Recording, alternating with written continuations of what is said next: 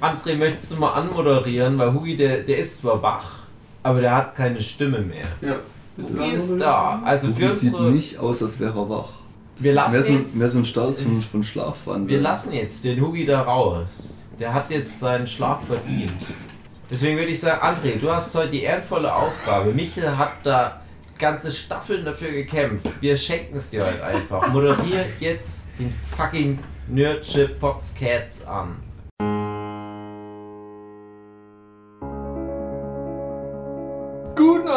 Meine sehr verehrten Damen und Herren und divers.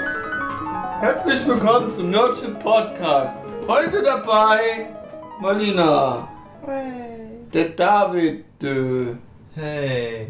der Matthias Zrü Hey. und Roy und Hugi, die pennen eigentlich. Oh, du kannst weiter pennen, Dave. Du kannst weiter pennen, Hugi, ne? Oh, süß, ja. Das Thema, Dave. Was war das Thema nochmal? Hört man mich überhaupt, wenn ich Ja. so weit weg bin? Doch, man hört dich gut. Aber man sagt mir ja nach, ich habe eine sehr leise Stimme. Hast du auch. Also das Thema ist halt Schule und ganz grob Mobbing. Aha. Und jetzt noch mal ganz grob zur Einordnung. Wir haben ja nur Stammhörer, die jede einzelne Folge geguckt haben, bis sie ganz wund unten rum waren. Haben Ja, alles immer wieder angehört. Ja. Und da gibt es eine Folge, 13 tote Mädchen lügen nicht bei. Oh. Oh. Und in der Folge gab es ein technisches Problem. Und das wurmt mich bis heute, weil da nämlich ein gutes Gespräch hinten raus war. Jetzt denken die Zuhörenden, hä? Ein gutes Gespräch, was einem Nerdship Podcast entsprang? Macht keinen Sinn. Das ist doch ein Oxymoron. Ja. Aber doch, damals ging es nämlich grob um das Thema Mobbing und Schule und unsere schulischen Erfahrungen mit so Außenseitern und wie die wahrgenommen wurden und wie man das vielleicht deuten kann und so weiter. Und das fehlt halt in der Aufnahme. Und jetzt denkt ihr, ja, ist Hammerfolge.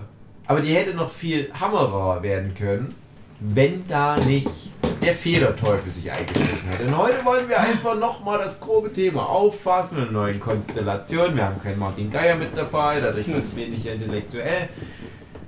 Und deswegen dachten wir, hauen wir das mal rein, oder? Ja. Wie sieht's aus? Einfach volle Kanüle. Und eine andere direkt mal reingefragt, Mobbing, hot or not? Ist äh, hot im, als Thema, aber sollte man not machen. Und wir dürfen dich auch nicht mehr mobben, oder? Ja, weil das Lisa Rau nicht gefällt. Okay, und wir wollen ja Lisa als Zuhörende nicht verlieren. Ja. Weil, warum? Weil Rugi das sehr auf den Magen schlägt, wenn das nicht so wäre. Und weil wir Lisa schätzen und mögen. Ihr das auch. Als weil Mensch, sie als, unabhängige Zuhörende, Frau. Unabhängige Frau, Ja. aber auch als Mann, weil 2019 Frau, Mann, das ist Ja, darf man sexistisch. sich halt raussuchen. Das ist genauso auch ein Mann. Ja. Wir haben Lisa verloren. Eben. So, das ist direkt die Überleitung. Marlina, ich habe gehört, du hattest einen krassen Butterfly am Start und hast alle tot gestochen. Ja. Nein, aber jetzt mal, jetzt mal, wir gehen mal die Reihe nach durch. Ähm, du bist ja die Jüngste, du bist ja 14 etwa. So, ja, fast. Hattest du an deiner Schule in Bremen oder wo auch immer das war, Hm. Erfahrung mit Mobbing gemacht? Ja. Okay. Nein, kannst du ja mal erzählen. War das jetzt die Bestätigung, dass du aus Bremen kommst oder die Bestätigung auf dem Mobbing? Bestätigung, dass die einen Butterfly hatte. Nee, also so, ja, also Alle weggemessert da. Ah, Äh, Butterfly-Effekt. in der Grundschule wurde ich ziemlich hart gemobbt. Nein. Was Weil? äh, mir aber auch als ach, warum, warum sind? Kinder blöd? So, warum, warum machen das Weil Kinder? die neidisch sind auf dein aschblondes Haar. Ja, genau. Wo, wo zieht man die Grenze zwischen Mobbing und, und äh, Kinder necken sich einfach? Also gerade Also, gerade ähm, gerade äh, Grundschulkinder oder sowas, ich glaube nicht, dass die das Konzept von Mobbing in dem Sinne Ja, verstehen. es Oh, geht doch. ja nicht darum, dass die, dass die dem Kind einen Namen geben können, aber genau das war, und da kann ich jetzt schon mal den, die Überleitung bringen, das war nämlich genau die Feststellung aus diesem von vor zwei Jahren Podcast, dass wir dann halt in dem Gespräch halt auch so der Meinung waren, ja, wir hatten damals das Thema Mobbing eigentlich nicht. Dann haben wir aber so ein paar Anekdoten rausgeholt und haben gemerkt, ja, aber eigentlich war das schon Mobbing. Wir wussten nur nicht, dass es das Wort Mobbing gibt. Weißt du, wie ich meine? Ja, aber die Frage ist doch, ähm, ich für meinen Teil schätze Mobbing als, als eine bewusste Handlung ein. Also sprich, auch wenn man nicht weiß, dass es Mobbing ist, ist es trotzdem was, was die Person, die mobbende Person quasi bewusst tut. Ja, man, man kann es ja noch ein bisschen definieren, ist jetzt die Frage, ist das Mobbing so zielgerichtet, dass das dazu dient, auf lange Sicht eine Person charakterlich zu zermürben, zu zerstören? Weil so ein bisschen Peace sagen in Anführungsstrichen würde das ja noch nicht sein. Genau, Ja. deswegen frage ich, wo Genau. ziehst du da die Grenze? Weil bei Kindern ist ja relativ viel einfach nur Ja, aus das irgendeiner stimmt, dummen ja. Laune raus jetzt mal kurz jemanden irgendeinen dummen Spruch lassen oder Peace sagen oder irgendwas Genau. dergleichen. Also, Das auch wäre jetzt aber noch nicht das, was ich in, in die Richtung Mobbing einsortieren würde, weil ja Mobbing im Endeffekt das, das gezielte und bewusste Attackieren einer Person ist. Aber auch da hast du natürlich eine Zweigleisigkeit. Du hast einmal die Wahrnehmung der in Anführungsstrichen Mobbenden oder vermeintlich Piesacken und die Wahrnehmung der gemobbten Schrägstrich Piesackten. Und ich bringe mal ein kleines Beispiel. Grundschule bei mir, äh, ich war dann schon in der vierten Klasse, war da fast raus, da hatte ich ein paar Jungs, ich weiß gar nicht mehr, aus, ob die aus meiner Klasse waren, aber ich glaube eher eine Klasse unter mir die haben dann dieses klassische US-Sitcom-Ding gemacht, dass die einen Junge aus der ersten oder zweiten Klasse genommen haben und den so in die Toilettenschüssel so reingetunkt haben. Das kennt ja jeder. Aus- Das hat aber aus dem niemand- Fernsehen, ja. Bitte? Aus dem Fernsehen. Oder ja, genau, aus dem was- was Fernsehen. Ja, genau, ne, aus US-Sitcoms und so Mhm. weiter. Ja, aber du ja offensichtlich aus, aus persönlicher, nicht direkter, aber indirekter Ja, ich Erfahrung. kannte es halt auch vorher schon aus Sitcoms. Und die haben das halt davon übernommen und da waren dann halt drei solche Jungs und die haben halt diesen zwei Jahre oder was jüngeren halt so gepackt und irgendwie in die Toilettenschüssel reingehauen. Das war wahrscheinlich nicht dann voll mit Kacke oder was, aber es natürlich eine total beschissene Nummer, haha, im wahrsten Sinne. Und das habe ich dann eher so als, ja, die ärgern den halt wahrgenommen und aus der heutigen Sicht würde ich sagen, ja, es war halt schon Mobbing. War halt so ein zielgerichtetes, wir machen den kleinen Typ fertig. Ja, ist- da würde mich dann halt interessieren, wie das eine, oder die Person quasi sieht, die das durchgeführt hat, also die, die da Aktionär war quasi. ja. Ja, doch, Aktionär. ja, aber sowas ähm, kannst du eigentlich nicht. Also, ich sag mal so, du erinnerst dich da oder du versuchst das immer wieder zu verdrängen, wenn es dir selber passiert ist. Also, ich könnte jetzt bei mir selber jetzt zum Beispiel keine spezifische Situation mehr richtig sagen. Es wird dann halt immer halt, sag mal, wie du meinst, halt diese Sticheleien, aber die Mhm. tun ja auch schon weh als Kind. Und klar, Kinder, also Kinder sind sich dessen nicht bewusst, aber die sind sich schon dessen bewusst, ha, die machen jetzt was Böses eigentlich oder was, ähm, was, was nicht okay ist, aber irgendwie, es wird denen ja so vorgelebt meistens dann, so von den Brüdern oder was, oder Geschwistern, oder was Im weiß ich. Ich habe jetzt zum Beispiel, ähm, bei uns war es mal so, dass eine, die mich auch gemobbt hat, ähm, die hat, das habe ich mal so am Rande mitbekommen, dass die wohl mal einen etwas dickeren Jungen bei uns in der Klasse, der natürlich, also das heißt natürlich, aber der wurde halt einfach auch äh, gemobbt auf dem Dorf. Das war halt äh, Exo, ein Exot so. Mhm. Und ähm, die haben es halt mal so gemacht, dass die ähm, sich da halt wirklich bewusst äh, den Tag über gut Freund mit dem gestellt haben. Das war so eine Dreiergruppe Mädels. Und dann haben die den halt dazu beordert, da halt dann eben da am Nachmittag da auch nochmal zur Schule zu kommen. Und ähm, an sich klingt das alles nicht schlimm, aber es war halt so von wegen, der Depp, der denkt jetzt, wir würden mit dem befreundet sein wollen und Mhm. kommt dann dahin. So. Ähm, und er ist zum Glück nicht dahin gekommen, weil das darüber haben sie sich dann am Ende geärgert. Das hatte ich damals dann mitbekommen. Ähm, und, aber so, das war, ich glaube, da waren wir in der dritten, vierten Klasse sowas. Und ähm, auch Kinder mobben in so einem Fall bewusst. ja. Auch wenn sie eben dieses Thema Mobbing nicht Mhm. verstehen, was du natürlich. Also, Also da- das kriegst du erst in den späteren Jahren irgendwie mit, okay, das, Mhm. was ich jetzt gerade gemacht habe, ist scheiße. Und ähm, vieles ist ja dann natürlich auch nicht so bewusst, weil du viele sind auch nur Mitläufer. Da ist dann meistens einer, der das halt mit sich zieht. Mhm. Und viele machen da mit und äh, ja, dann ist das so ein Selbstläufer. Und äh, du weißt auch gar nicht mehr, warum das angefangen hat, aber irgendwas ist dann da. Mhm. Und äh, also ich könnte jetzt bei mir zum Beispiel damals nicht sagen, wie das angefangen hat. Bei mir hat es nur damit geendet, dass ich einfach auf eine andere Schule gegangen bin, ähm, weil halt vierte oder fünfte Klasse hast du natürlich eh das geändert, geändert und dann war auch okay da. Es war dann noch ein ganz anderes Thema, aber ähm, irgendwann fängt es an und das wird dann zum Selbstläufer und ja. Ja, wenn einmal, also gerade wenn, wenn die Kinder untereinander, gerade Jüngere, dann einmal merken, dass, dass da quasi ein, ein Ziel existiert, Genau. das äh, offensichtlich behagt werden darf ähm, oder behagt werden kann, ohne große Schwierigkeiten oder dergleichen, ähm, ja, ist es mehr oder weniger verständlich, dass da die anderen dann auch reinhauen, einfach Ja. aus Grund, dass das halt möglich ist. im Ja, genau. Dave, hast du auch so eine Story? Wurdest du gemobbt? Ja, äh, also Matthias und ich, wir sind ja ein Jahrgang und von derselben Schule, also vom selben Gymnasium. Und ich würde behaupten, ich äh, hatte an der Schule nicht wirklich so richtig Kontakt mit Mobbing. Das habe ich auch jahrelang vertreten.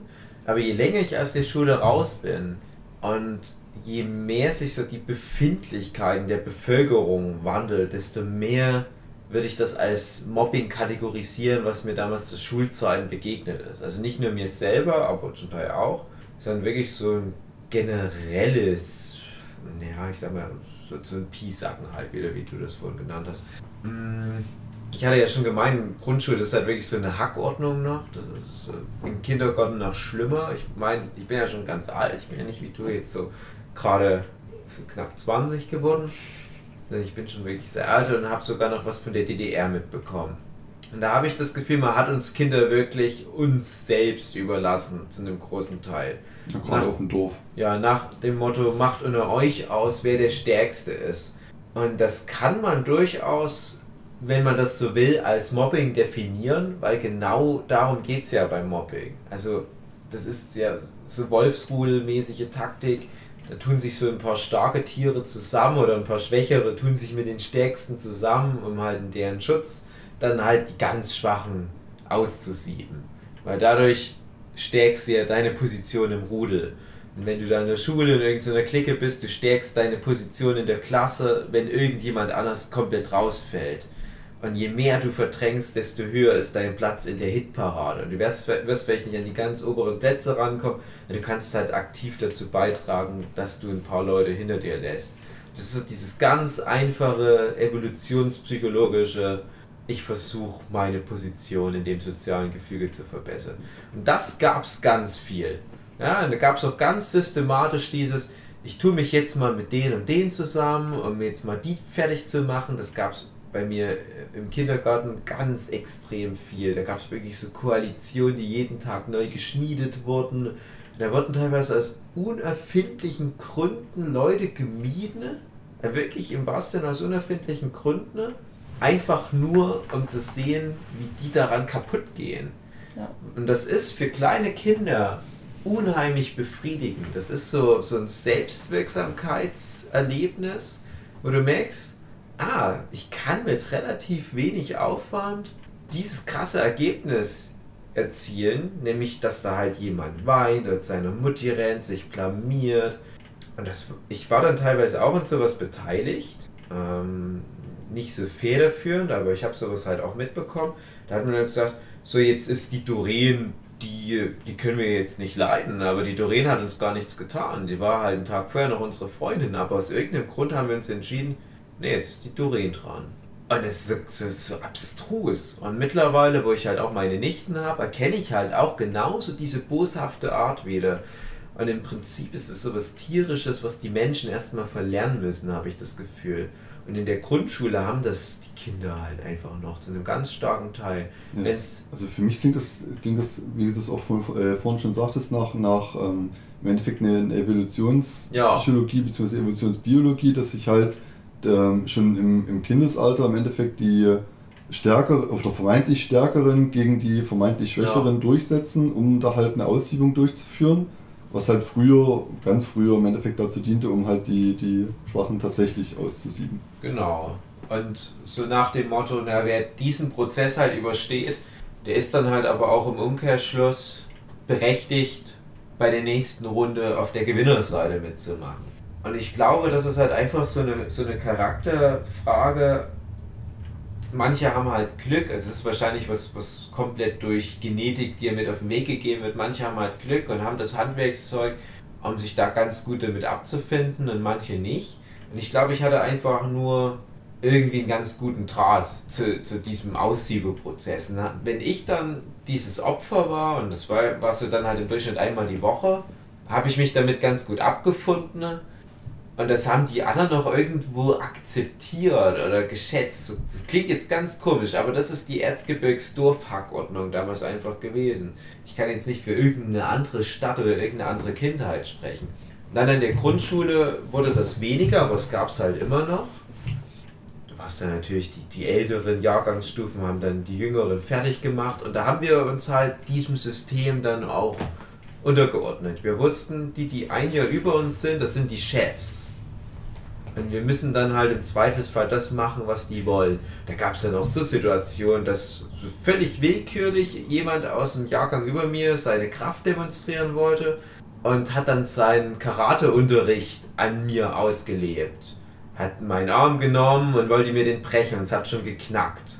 Und ich habe das halt aber akzeptiert. Ich wusste, okay, der hat seine ein Jahr über mir Clique. Selbst wenn ich mich gegen den wehren kann, was schon schwer ist, der hat ja auch ein Jahr mehr Muskelmasse und Körpergröße und so weiter, was in Grundschulen noch viel ist. Aber selbst wenn ich mich gegen den wehre, hat er ja seine Clique hinter sich. Und das hat man damals akzeptiert. Und das klingt jetzt total furchtbar. Aber für uns war das so normal, weshalb ich das auch, wie gesagt, all die Jahre, Jahrzehnte nicht als Mobbing kategorisiert hätte, was ich erst jetzt überdenke. Aber interessant wird es dann am Gymnasium. Und da gibt es dann tatsächlich viele Sachen, die ich jetzt rückwirkend betrachtet anders kategorisiere. Da kann ja mal Matthias erstmal erzählen. Du warst ja am selben Gymnasium. Hast du mhm. da irgendwelche Erinnerungen? Also ich für meinen Teil habe meine Position eigentlich immer eher als ähm, sagen wir, äh, mehr oder weniger Außenstehender betrachtet. Das heißt, äh, mhm. äh, ich bin mir nicht ganz sicher warum, aber ich hatte immer das Gefühl, dass ich weder zu den, also definitiv nicht zu den Mobbenden gehörte, Mhm. Ähm, aber auch irgendwie aus irgendeinem nicht, für mich nicht erfindlichen Grund ähm, nicht zu den Gemobbten gehörte. Ja. Also hatte im Ende oder im Rückblick würde ich jetzt behaupten, die haben mich einfach nicht wirklich einschätzen können ähm, und wussten nicht, was sie erwartet, wenn sie versuchen, mich irgendwie anzugehen oder dergleichen oder mir, mir irgendwas an den Kopf zu hauen oder sowas. Beziehungsweise habe ich halt ganz oft einfach nicht entweder gar nicht oder, oder nur in sehr begrenztem Maße überhaupt reagiert auf den Kram, die die da, äh, die die Leute da jedenfalls losgelassen haben. Ähm, von daher, gerade was, was die Gymnasiumszeit angeht, kann ich mich jetzt im, tatsächlich nur an eine Situation erinnern, wo, ich, wo es überhaupt mal zu einer Auseinandersetzung mit jemand anderes kam, die dann zwar auch direkt eine, eine dezent körperliche Auseinandersetzung war, aber im Endeffekt jetzt äh, auch nicht mal ansatzweise vergleichbar mit, mit irgendwelchen äh, kleinen Jugendschlägereien oder irgendein so Spaß, sondern es war halt tatsächlich einfach nur, dass wir uns halt ein kleines bisschen bekappelt haben und das war's. Mhm. Ähm, das war aber auch relativ, oder ich für meinen Teil hatte den Eindruck, der hat relativ schnell begriffen, dass er auch mit der Tour nicht wirklich weit kommt. Ähm, und hat die Sache dann halt auf sich beruhen lassen. Und könnte mich auch nicht entsinnen, dass danach das nochmal irgendwer versucht hätte, da irgendwas wieder in einer, in einer psychologischen Richtung oder in einer, in einer, körperlichen Richtung zu starten. Von daher, gerade was das Gymnasium angeht, kann ich nur sagen, da bin ich tatsächlich einfach ziemlich raus. Ich habe weder von den Mobbenden noch von den Mobbern relativ viel mitbekommen. Mhm. Ähm, mag den Hintergrund haben, dass ich da gerade sozial nicht wirklich eingebunden war, weil ich halt gerade erst ein, ein, halbes Jahr vor, bevor das Gymnasium losging, in die Gegend gezogen bin. Ähm, und die anderen Kinder sich halt untereinander schon kannten, auch ortsübergreifend teilweise. Ähm, und ich halt nicht. Ähm, und halt zum anderen halt, wie gesagt, dass ich glaube, dass die mich nicht wirklich einschätzen konnten. Mhm. Ja, ist äh, interessant, weil das war auch so ein großes Thema, äh, was wir in dem für die Tote Mädchen Lügen nicht bei Podcast haben. Ich war ja 2015 in Japan bei unserem gemeinsamen Jahrgangsstufenkamerad, dem ähm, Daniel Scholz. Mhm der ja nach Japan gezogen ist, hat eine Japanerin geheiratet, arbeitet jetzt auch in Japan und so weiter. Und der kommt ja da aus unserem Hut vom Dorf. Und das war super interessant, weil ich mich da irgendwo mitten in Japan, in der Provinz mit dem getroffen habe. Und der hat da seine typisch japanische Wohnung und seine Familie und den japanischen Job. Und das war ja alles schon so lange her, mehr als zehn Jahre. Und ich wollte einfach nur mit ihm so ein bisschen über Japan schnacken. Für mich war das ja alles total fremd, exotisch. Ich dachte, ich reise mal so quer durch Japan und besuche meinen alten Kumpel. Und dann kann er mir mal ein bisschen das echte Japan zeigen. Und er hatte aber gar nicht so den Kopf dafür frei, mir das ganze Japan-Zeug zu erklären, sondern ich hatte das Gefühl, für den war das total wichtig, dieser Moment, dass ich ihn als so ein Schatten seiner Vergangenheit besuche, um halt ein paar Sachen von seiner Seele runterzubringen. Und so das Wesentliche, was ihm einfiel, war, er hatte mit mir nochmal einen bestimmten Klassenkamerad nochmal angesprochen und hat mich gefragt, ob es sein kann, dass wir den gemobbt haben. Und das war bei mir wirklich so, so, so ein ganz prägender Moment, weil ich da dachte, nee, warum? Wie, wie, wie, wie kommst du denn darauf? Und dann hat er so ein paar Sachen erzählt und da dachte ich mir so, ja stimmt, irgendwie könnte da schon was dran sein. Und da hat man ja gar nicht so drüber nachgedacht. Ne? Also da wurde mir das erstmal bewusst, wie unreflektiert man da teilweise man durch die Jugend geht, wie egozentrisch man da ist, nur immer auf sich selber achten, dann guckt gar nicht, wen man da links und rechts tritt. Und es ging um einen, ich will jetzt keine Namen nennen, der immer so eine Art Clown war für uns. Der aber in der Rolle halt auch aufging. Der hat das halt angenommen und ich habe dann halt auch argumentiert, ja, aber der hat das doch freiwillig gemacht. Aber dann hat er gemeint, ja, vielleicht ja nicht. Vielleicht war er ja der Meinung, er hat das halt annehmen müssen, um überhaupt irgendwie von uns wahrgenommen zu werden. Und das war dann kein Mobbing im Sinne von, der wurde dann von uns mit einer Socke mit einem Stück Seife drin verprügelt oder was, oder dass wir ihm irgendwie die, die, die Hosen mit Wasser bespritzt haben, dass es aussieht, er hätte sich eingepinkelt oder so klassische Schuldinger, sondern wir haben ihm halt so eine Rolle aufoktroyiert. Und da war was dran, weil die Rolle war nicht so schmeichelhaft. Und, wir, und das ist so ein bisschen wie, wie André, der dann halt beim Podcast die Rolle auch des Opfers bekommt, bis das dann irgendwann mal sich verselbstständigt und irgendwann vielleicht André auch sagt, okay, es reicht jetzt langsam. Ich brauche jetzt das nicht mehr, diese Persona, die er mir jetzt hier aufdrückt. Es war halt so ein, so ein völlig neuer Aspekt von dem Thema Mobbing, den ich noch gar nicht gedacht hatte. Und dann ging es nämlich aber auch um Matthias, weil Matthias war zu Schulzeiten halt schon so ein, so ein seltsamer, mysteriöser Außenseiter-Typ irgendwo. Aber nicht so in diesem Außenseiter-Thema von wegen, nee, den meiden wir, sondern wirklich so eine mysteriöse Gestalt. Und Matthias immer mit seinem grau melierten Hemd, ist immer in der großen Pause zu Eriks Imbiss gegangen, hat sich einen Hotdog geholt. Und das hat uns alle so fasziniert. Und ich weiß noch, ich kannte damals Matthias eigentlich noch gar nicht. Und da hatten wir ein Gespräch über Matthias. Und wir haben alles so gerätselt, wer der Typ eigentlich so richtig ist. Wir hatten halt nur diese Information mit dem T-Shirt, dass der groß ist und dass der immer Hotdogs ist. Und da habe ich so als Spaß gesagt, naja, vielleicht denken wir jetzt sonst was, eigentlich ist es irgendwie so, äh, der Sohn Gottes, der Messias, ja? wegen Matthias, Messias. Und da hat Matthias heute noch den Spitznamen Messi deswegen. Echt? Mhm. Oh, krass. Und das ist ja eigentlich das Bestmögliche, was dir passieren kann. Dass du das, was die Leute von dir vermuten als komischer Lohnor-Riese, dass du der Sohn Gottes bist. Ich habe mich immer gewundert, warum Roy dich immer so Messi nennt. Genau, also es kommt nicht von jemand, der seine Wohnung nicht aufräumt. Ta tatsächlich kam das mit diesen Messis erst viele Jahre später mal in, in, in die öffentliche Wahrnehmung überhaupt. Deswegen, ja. also gerade in den Anfangsjahren fand ich da. Du warst schon Messi, bevor es cool war.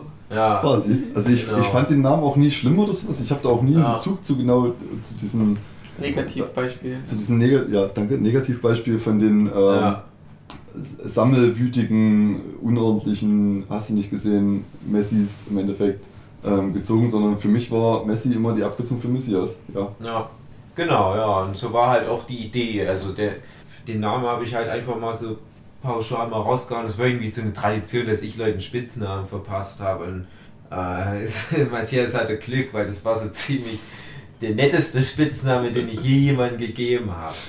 Äh, damals zur Schulzeit zumindest. Und ich habe dann ja später Matthias noch näher kennengelernt und Matthias war schon anders damals. Also es war schon ein äh, äh, charakterlich anders geordneter Typ. Und ich würde jetzt zurückwirkend betrachtet, auch durch Erfahrungen, durch Medien und Erzählungen von Leuten, die auf Conventions noch da sind, sagen, Matthias wäre vielleicht an einer anderen Schule so ein klassisches Opfer gewesen. Ja? Ja und war aber nicht bei uns. Und generell würde ich behaupten, dass unser Gymnasium in Schobau sehr vorbildlich war, was das Thema Mobbing anbelangt. Dass es das in meiner Wahrnehmung so nicht gab, ähm, dass man sagen könnte, es war irgendwo mal problematisch. Sicher gab es irgendwo im Detail so Sticheleien, aber mhm. ich bin bis heute der Meinung, wir hatten nicht ernsthaft das Problem Mobbing. Aber das ist natürlich, und das weiß ich ja natürlich, es ist albern sowas zu sagen, weil dann äh, würden jetzt wahrscheinlich da 100 Leute von der Zeit damals jetzt die Hand heben und sagen, aber Moment, ich habe mich gemobbt gefühlt. Das ist euch vielleicht nicht aufgefallen, euch ignoranten Schwein. Ta tatsächlich gibt es eine Geschichte aus meiner Klasse erzählt damals. Mhm. Ähm, also ich für meinen Teil habe meine Klasse immer als, als äh, einen sehr familiären Haufen betrachtet. Also mhm. da konnte eigentlich tatsächlich jeder gut mit jedem mehr oder weniger. Und irgendwie, selbst wenn es nur über zwei Ecken waren, kam oder konnte jeder mit jedem problemlos reden, da, da wurde niemand in die Ecke gedrängt oder irgendwas dergleichen, so war zumindest immer mein Eindruck. Ähm, und trotzdem war das dann irgendwann, ich weiß nicht mehr genau in welcher Klassenstufe, ich glaube in der 8. oder 9. Ähm, war das dann mal so, dass eine Klassenkameradin über ein halbes Jahr lang gefehlt hat. Dann wussten alle nicht so genau warum. Und nach dem halben Jahr kam die dann wieder, war irgendwie gefühlt 50 Kilo dünner geworden. Und ähm, dann kam so, kam so langsam die Geschichte rum, dass sie halt ähm, Bulimie-Probleme hatte und äh, in psychiatrischer Behandlung war. Ähm, und das alles halt, weil sie, nachdem es dann erzählt wurde, bei uns in der Klasse gemobbt wurde als Dicke. Mhm. Zugegebenermaßen, ja, sie war tatsächlich die korpulenteste bis dato in unserer Klasse.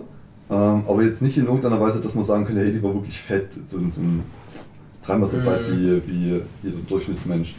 Ähm, sondern die war halt einfach nur von den normal korpulenten Menschen der zufallweise korpulenteste. Und ich für meinen Teil kann nur sagen, ich habe das nie mitgekriegt, dass sie gemobbt wurde. Es, es, fiel dann halt tatsächlich erst in dem Moment auf, wo sie weg war, dass scheinbar irgendwas war. Und als sie dann wiederkam, halt durch die Geschichte, dass, dass, dass es dann halt die Runde gemacht hat, woran das lag. Und dass es offensichtlich an uns gelegen haben muss. Ja. Dass wir halt vermutlich irgendwie Spitznamen benutzt haben oder ähm, halt kleine spitze Kommentare die ganze Zeit gebracht haben, dass, ja, dass sie halt die Dicke ist oder so. Ähm, und das war dann tatsächlich auch der erste Moment, wo ich so gemerkt habe, hey, das, das äh, kann passieren, während man das überhaupt nicht mitkriegt selber. Ja. Also mich würde es auch tatsächlich nicht wundern, wenn, wenn äh, ich selber da auch mitgemacht hätte. Ähm, aber ganz allgemein. Ja, ich weiß, hm. was du meinst. Also es ähm, das hatten wir auch viel bei uns in der Klasse. Und ich bin auch der Meinung, dass gerade da die Lehrer auch so ausgebildet werden sollten, dass sie eben solche Sachen, äh, wenn möglich, so früh wie möglich erkennen. Ähm, bei uns zum Beispiel war es dann so, ähm, da gab es viel Zoff zwischen den Mädchen, was ja normal ist, weil Frauen zicken sich halt manch, also ich kenne das halt so, dass Frauen sich sehr oft äh, anzicken können untereinander. Und ähm, da gab es halt immer irgendwelche Streitigkeiten. Und bei uns in der Klasse war es halt so, dass wir zwei Klassenlehrer hatten. Einmal eben eine Frau und einmal einen Mann. Und ich war ja auf einer Gesamtschule. Ich weiß nicht, ob euch das Konzept äh, von Gesamtschulen äh, mm, bewusst ist. Ja, ganz grob. Ich, erzähl, ich erkläre es ganz so mal, mal ganz hm. kurz. Letztendlich gibt es ja Gymnasium, Realschule und Hauptschule und noch anderweitige Schulen, aber das sind ja die drei, Haupt, äh, die drei Hauptzweige der Schule. Ähm, normalerweise bist du ja immer eben, du bist auf einem Gymnasium, wie ihr ja war zum Beispiel, ähm, oder auf einer Realschule. Und eine Gesamtschule ist so konzipiert, dass du eben, klar, du hast deine Klassen, aber da sitzen aus allen drei Zweigen ähm, Leute zusammen. Und ähm, das, dann gibt es halt noch Kurse, die haben dann eben, also genau, die, die haben dann, dann gibt es die Kurse, die sich wieder aus den Klassen zusammensetzen, die aber eben im, also im Gymnasialzweig, Realschulzweig und Hauptschulzweig stattfinden. Aber dann gibt es halt eben noch so, also die Kurse sind so Englisch, Deutsch, Mathe etc., was halt eben alles auf einem verschiedenen Niveau eigentlich beigebracht werden sollte, kann etc. Also schon gleiches Thema, aber unterschiedliche Qualifikationslevel.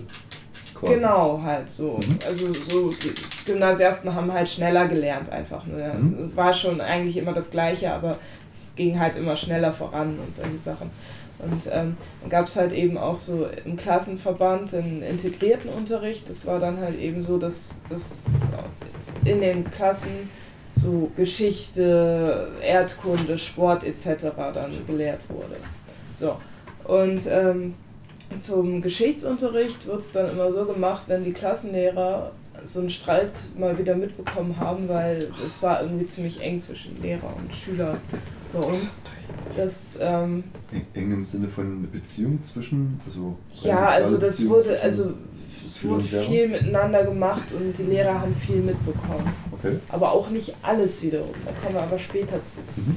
Jedenfalls war es dann so, dass es dann wieder irgendeinen Streit gab und irgendeiner ging dann immer zum Lehrer und irgend, irgendwie haben die Lehrer da immer was von mitbekommen. Und ähm, da das eben bei den Mädchen oft so war, dann gab es immer diese Mädchengespräche bei uns. Das lief dann so ab, dass der Klassenlehrer von uns, ähm, der hat dann die Jungs drin in der Klasse unterrichtet und wir Mädchen mussten alle mit der Klassenlehrerin rausgehen auf den Flur und uns da in, äh, in Sitzkreis zusammensetzen. Und dann musste dieses Thema besprochen werden. Ähm, und da kam halt auch oft, da wurde halt sowas so präventiös behandelt, so ein bisschen, dass solche Themen halt eben schnell aus der Welt kommen. Was auch nicht schlecht war, sage ich mal im Nachhinein. Das Problem war nur, dass alle Mädchen haben dann irgendwann angefangen zu heulen. Weil wie das bei Mädchen so ist, wenn einer anfängt, machen die alle, anderen alle weiter. Und ich bin, ich bin da tatsächlich nicht so schnell zum Heulen zu bringen in solchen Fällen. Ähm, und ich saß dann da so drin und, und ich hatte selten was mit dem Thema zu tun. Und ähm, ich saß dann da drin und dachte mir, weil alle Mädchen gemeinsam mussten raus. Und ich dachte mir nur so, warum sitze ich jetzt hier? Warum heulen die alle? Ich wusste nicht, was los war, bis dann so langsam mal das Thema ähm, bereitgestellt wurde. Und dann wusste ich, ah, okay, darum geht es jetzt, okay. Ähm, aber warum das dann immer nur zwischen Mädchen und Jungs dann so unterteilt wurde und so, weil von den Jungs habe ich noch nie so ein Gespräch dann mitbekommen, weil die haben immer Unterricht gemacht währenddessen. Okay. also das fiel mir nur gerade halt ein, noch so, Entschuldigung, ähm, dass halt Lehrer vielleicht eben da solche Sachen wie bei euch jetzt mit, ähm, mit der dicken, ähm, dass da solche Sprüche kommen, ist ja irgendwo klar, wie bei mir in der Grundschule ja auch, dass, dass gerade da halt nochmal drauf geschaut wird, weil das kann halt schon verletzen. Ja, das natürlich. sehen Kinder natürlich nicht. Das, da sehe ich tatsächlich bei uns eher das Problem, dass, dass ich glaub, glaube, dass die Lehrer das nur sehr wenig mitbekommen haben oder mitbekommen könnten. Mhm. Ähm, weil, die, weil wir zumindest im Gymnasium eigentlich immer in den, in den Pausen entweder ja, die Zimmer gewechselt haben, das heißt durch drei Häuser gewatschelt sind innerhalb von fünf Minuten, um zu versuchen, bis zum nächsten Raum zu kommen. Oder man ist im gleichen Raum geblieben und der Lehrer war dann aber weg. Naja, und in den 5 bis 10 Minuten oder 20 Minuten, wo der Lehrer weg ist, kriegt er natürlich auch nichts mit. Mhm. Der hat natürlich dann in der Zeit seine Pause gemacht und ähm, war nicht im Raum, hat gar nichts mitgekriegt und wüsste nicht, wie da irgendwelche sozialen Interaktionen zwischen den Schülern an den Lehrer hätten dringen sollen. Klar, logisch, wenn irgendwas passiert ist, also was Ernsthafteres passiert ist oder so, ist dann natürlich bestimmt mal jemand zum Lehrer gegangen, hat es gesagt. Aber jetzt nicht so, dass, dass es wie eine Art Pausenaufsicht gab oder sowas, wo dann der Lehrer hätte oder irgendeiner Lehrer hätte da bleiben sollen oder können. Nee, so war es bei uns jetzt auch nicht. Das ist jetzt nur das, was mir so von, vom, ich glaube, von den moderneren Schulsystemen eher einfällt, dass halt die Kinder aus, in der Pause aus, dem, aus den Räumen rausgejagt, ja. also rausgejagt, rausgeschickt werden, ähm, auf, einen, auf einen gemeinschaftlichen Raum, was ich auf dem Flur oder auf einen größeren Raum, wo halt ein, zwei Lehrer aufpassen und das halt mitkriegen können. Aber das gab es damals zumindest bei uns nicht. Wir waren halt in unserer Pause mal alleine. Wie war das denn bei euch? Hattet ihr irgendwie so, ich sag mal in Anführungsstrichen, Beziehungen zu Lehrern? Also, weil bei uns war das, wie, wie schon gesagt, relativ verzahnt und ähm, da, da haben die halt auch einfach schon so generell so im Unterricht auch schon mitbekommen, wie sind die Schüler so miteinander drauf und solche Sachen. Ähm, weil die wussten schon sehr gut Bescheid über uns einzeln. Okay.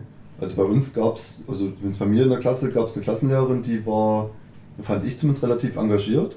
Ähm, mit uns als Klasse schien das auch relativ gut zu funktionieren. Die war halt sehr, also ich glaube im Endeffekt ein relativ emotionaler Typ, der sich halt auch versucht hat einzubringen. Ähm, ja, also mit, unserem, mit unserer Klasse, wie gesagt, hat alles relativ gut funktioniert. Wir waren gefühlt als Klassenverbund insgesamt auch relativ gut mit ihr ähm, gestellt, im Sinne von, dass sie ähm, im Groben wusste, was so in der Klasse los ist. Aber äh, rein von den Fächern her, die sie bei uns hatte, war sie, glaube ich, im Endeffekt auf die Woche gerechnet, ich glaube, fünf Stunden oder sechs Stunden bei uns. Ähm, von daher nicht so wahnsinnig viel. Ähm, weiß nicht, inwiefern das bei anderen Klassenlehrern anders war, aber ansonsten mit den normalen Fachlehrern hatten wir nicht wirklich eine, eine nennenswerte Bindung. Ja, wir hatten schon, ähm, wir hatten schon auf alle Fälle innige Beziehungen zu einigen Lehrern. Äh, das hat auch viel geholfen. Also ich, ich, ich würde das aber mal ganz kurz ein bisschen erweitern sogar und würde halt wirklich sagen, unsere Jahrgangsstufe, für die ich wirklich sprechen kann, war sehr sozial insgesamt. Sehr mhm. auf Harmonie irgendwo. Klar gab es da Klickenbildung, aber wenn ich dann von irgendjemand anders, egal wem, irgendwas von der Schulzeit höre, denke ich mir, um Gottes Willen, was waren denn das für Arschlöcher bei ja. Und aus irgendeinem unerfindlichen Grund waren die, so etwa 110 Leute bei uns in der Jahrgangsstufe, mhm. alle weitgehend okay miteinander. Ja, und das, das klingt Im Nachhinein betrachtet finde ich das auch relativ Das, das klingt jetzt von beiden vielleicht erstmal wie, ja, ihr seid vielleicht einfach nur zu ignorant oder ihr wolltet da vielleicht manche Sachen nicht sehen und dann mhm. ne, mit der, die du angesprochen hast, so eine Nummer ist ja auch passiert. Aber vielleicht ist da ja natürlich auch nochmal der Faktor, dass die junge Dame eh schon irgendwo so psychologisch anfällig war für mhm. eine gewisse Art von normaler Kritik, ähm, dass Möglich, die halt ja. überreagiert hat. Mhm. Klingt jetzt vielleicht ein bisschen, ähm, ja, weiß schon. Ja, das klingt, als, als würde man sie dafür verantwortlich machen. Ja, dass, ja. also ich weiß, das hat ein Schmeckle. Mhm. Und es waren natürlich Leute dabei, die waren nicht so cool und ähm, ich hatte dann halt auch ein paar Leute, die waren gerade in den früheren Jahren echt scheiße. Mhm. Aber ich glaube, da hat sich sehr viel aussortiert. Ich glaube, in der 5. Ja, und 6. Klasse genau. war tatsächlich Viele noch relativ von denen viel. sind weg von der Schule. Genau, da war, war nämlich auch bei uns in den Klassen noch relativ viel, was, was sich nicht vertragen hat. Ähm, was dann aber spätestens ab der 7. Klasse, wo dann nochmal komplett neu aufgesplittet wurde in die Profile mhm. und auch viele, viele, aber eine ganze Menge äh, Schüler auch abgegangen sind an die Mittelschule, weil sie einfach gemerkt haben, dass das Gymnasium nichts für sie ist. Beziehungsweise die Eltern das gemerkt haben, ich weiß es nicht. Ähm, und dadurch wurde das schon nochmal ein gutes Stück ausgesiebt und finde ich auch relativ gut zusammengewürfelt, was ja, die Klassen anging. Genau. Und es ist, es soll jetzt nicht irgendwie ein Vorurteil streuen oder was, aber es war sehr auffällig, dass die Leute, die das Gymnasium nicht geschafft haben, von der reinen Leistung her, zu einem Großteil auch die Leute waren, die sehr viel Stress gemacht haben in den ersten paar Jahren am Gymnasium. Mhm. Also die halt ja, schon. Lässt sich nicht von der Hand weisen. Also rein ja. aus der Erfahrung, die wir im Endeffekt gemacht haben. Ähm, mir fallen noch. Ach Mann, bei jedem Podcast. Running Gag. Ja, weil du jedes Mal um 0 Uhr noch. Ja, das hat einen bestimmten Grund. Hast. Ja, es hat wirklich so was ähnliches wie medizinische Hintergründe. Aber naja, und jedenfalls, ähm, ich kenne das Konzept Gesamtschule ja so aus mhm. unserer Region nicht, aber bei uns ist es halt schon so im Erzgebirge. An dem Gymnasium hast du halt dann so die, die, die cooleren Kids im Sinne von sozial miteinander irgendwie harmonischer eingestellt. Und an den Mittelschulen hast du dann die, die Rowdies, also die lauten, heftigeren, raueren Leute. Zumindest sind das immer die Geschichten, also gerade von der Mittelschule halt die Geschichten, die auch dann in, was ich im Bus nach Hause in die einzelnen Dörfer wieder ja. halt Runde gemacht haben, was halt, was ich in der Mittelschule an dem Tag wieder alles los war und ja. dass sie dort teilweise äh, halbe Schulen voneinander trennen durch, durch Türen, die abgeschlossen wären, wo du nicht hinkommst ja. und so ein Kram. Einfach nur um die, um die Klassen oder Jahrgangsstufen zu separieren oder die, die Fachbereiche also zu separieren oder so. Da wurde halt auch doch wirklich noch das Gesetz des Stärkeren aktiver ausgelehnt. Ja. Und ich hatte ja sehr viele Freunde in, an den Mittelschulen, also gerade bei mir auf dem Dorf, ich war einer von nur zwei Gymnasiasten bei mir im Dorf, das muss man sich mal vorstellen. Und ich war natürlich durch sowas wie Fußballverein und Konfirmandenstunde war ganz schlimm. Das, ist, das kommt dann später noch das Thema. Äh, Gerade der Christenunterricht, da war ich halt dann auch irgendwann der, der, der einzige Gymnasiast unter 40 Bibelschülern. Und die anderen waren alles Mittelschüler und ich sag mal, von den anderen fast 40 Leuten waren 30 wirklich Hooligans. Also das sage ich bewusst, das Wort. Und bei uns konnte man das halt ganz gut auf die Schulen so verteilen, wer wie drauf war. Das hat sich mittlerweile auch wahrscheinlich geändert. Aber bei uns am Gymnasium, und ich bin der Meinung, dass das nicht nur rosa-rote Brille war, das war ein gutes Zum, Verhältnis. Zumindest unsere Jahrgänge. Genau. Und ich würde fast sagen, und, das ist nämlich jetzt der Twist, auf den ich hin wollte, weil ihr das so eingeleitet habt. Die schlimmsten Stressmacher waren einige Lehrer.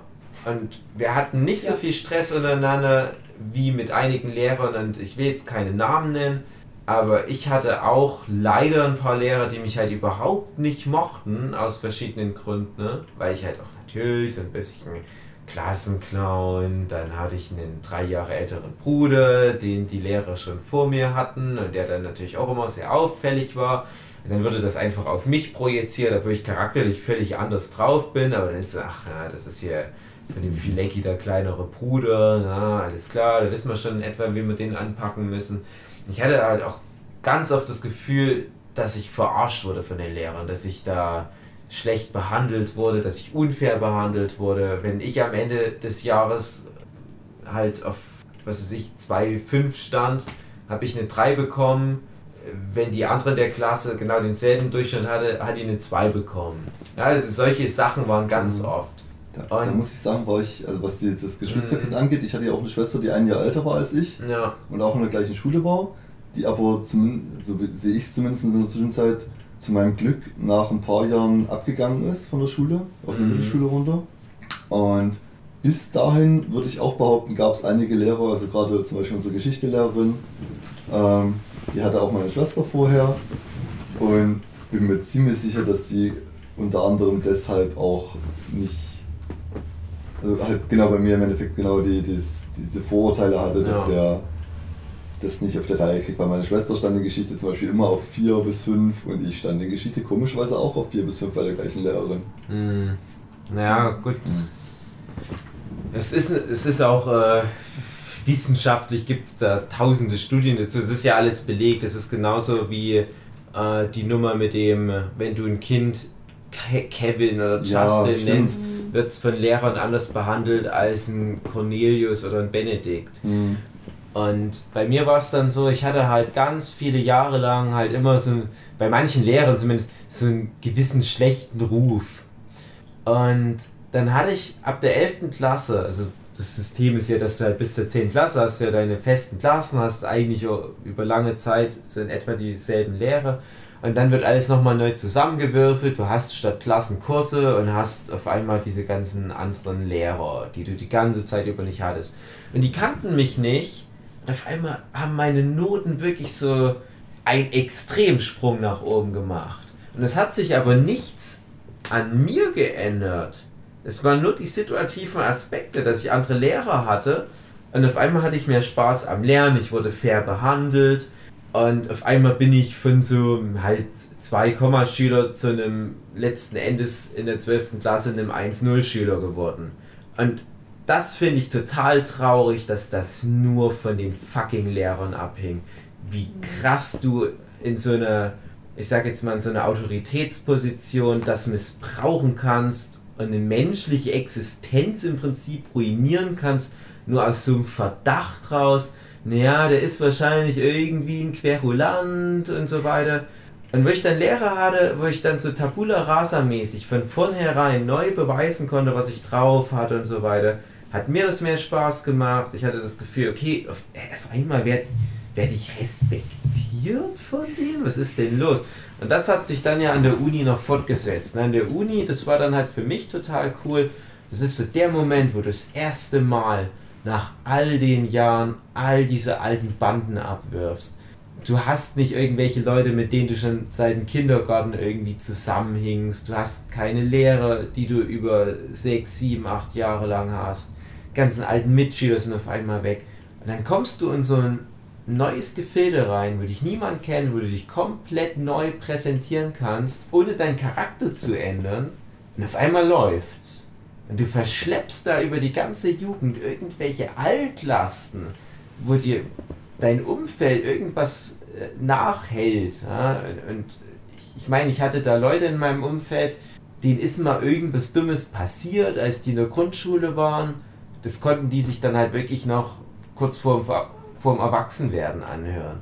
Und wenn du sowas alles mit dir rumschleppst, das hemmt ja deine Entwicklung extrem. Ja. Und das fand ich halt unverantwortlich. Dann, das habe ich aber erst wirklich, als ich so Mitte 20 war, mitbekommen. Da hatte ich ein bestimmtes Uni-Seminar, an dem es um solche Themen ging. Und als ich das dann alles nochmal so reflektiert habe, dachte ich, was für Arschlöcher. Bis dahin habe ich das gar nicht so hinterfragt, wie unsere Lehrer drauf waren. Und dann auf einmal rückwirkend hat es so Klick gemacht, ey, das lag nicht an mir, wie ich die ganze Zeit dachte, sondern, also vielleicht zu einem kleinen Teil, aber das waren echt einfach nur unfähige Menschen, was so diesen ganzen pädagogischen Aspekt anbelangt. Siehst du, da hatte ich, was die Sekt 2 angeht, eher, eher das gegensätzliche Phänomen. Ich fand tatsächlich meine Lehrer in der Sek 1 größtenteils relativ fähig, sagen wir es mal so, was das soziale mhm. oder die soziale Interaktion angeht. Ähm, und teilweise die gleichen Fächer dann in der Sek 2 andere Lehrer, die ich vorher vielleicht in anderen Fächern hatte, wo ich nicht so gut war. Und die haben genau dieses Verhalten aus den anderen Fächern, wo ich nicht so gut war, auf das neue Fach, wo ich aber eigentlich sehr gut war, vorher projiziert. Und dort bin ich dann locker um 2, 3 Grad abgestiegen. Ja, genau. Also, das ist ja die, also mein, die Kehrseite desselben Phänomens. Ja, genau. Ja, ähm, also mein, mein, Lieblingsbeispiel dabei ist äh, meine, meine vorherige Deutschlehrerin, die dann meine Englischlehrerin war. Englisch schätze schätz ich mich, beziehungsweise weiß ich auch jetzt aus dem Berufsleben, ähm, bin ich tendenziell relativ fähig, sowohl was Grammatik als auch Rechtschreibung und Vokabeln angeht. Ähm, und habe das auch, oder hat sich auch in den Noten in der, in der Sek 1 problemlos wiedergespiegelt. Also es war immer 1 bis 2 mhm. tendenziell. Und in der Sek 2 stand ich dann immer auf 3, mindestens 4. Also beziehungsweise irgendwo zwischen, weiß nicht, 5 und 7 Punkten im Schnitt. Und das ist einfach nur, weil die Lehrerin ganz klar wusste, der Idiot kann das aus der, rein von der deutschen Seite her nicht, weil er halt viel mit hier Ausarbeitung und den ganzen Scheiß, was ich halt nicht auf die Reihe gekriegt habe, ähm, Interpretation und den ganzen Kack, ähm, hat das halt im Endeffekt verschleppt in das, den Englischunterricht rein. Ja. äh, ich kenne das auch tatsächlich. Bei mir war das mit den Lehrern auch noch so, dass in der Grundschule, ähm, dass die Lehrerin ganz extrem ihre Lieblinge hatte. Mhm. Und ähm, deshalb war es auch so, die hat das mitbekommen, dass ich damals gemobbt wurde, aber die hat da nichts gegen gemacht. Und die habe ich tatsächlich, also ähm, mein Vater trifft sie öfters beim Einkaufen, so auf dem Dorf. Und ich bin irgendwann mal mit meinem Vater mitgegangen und ähm, dann habe ich sie auch getroffen.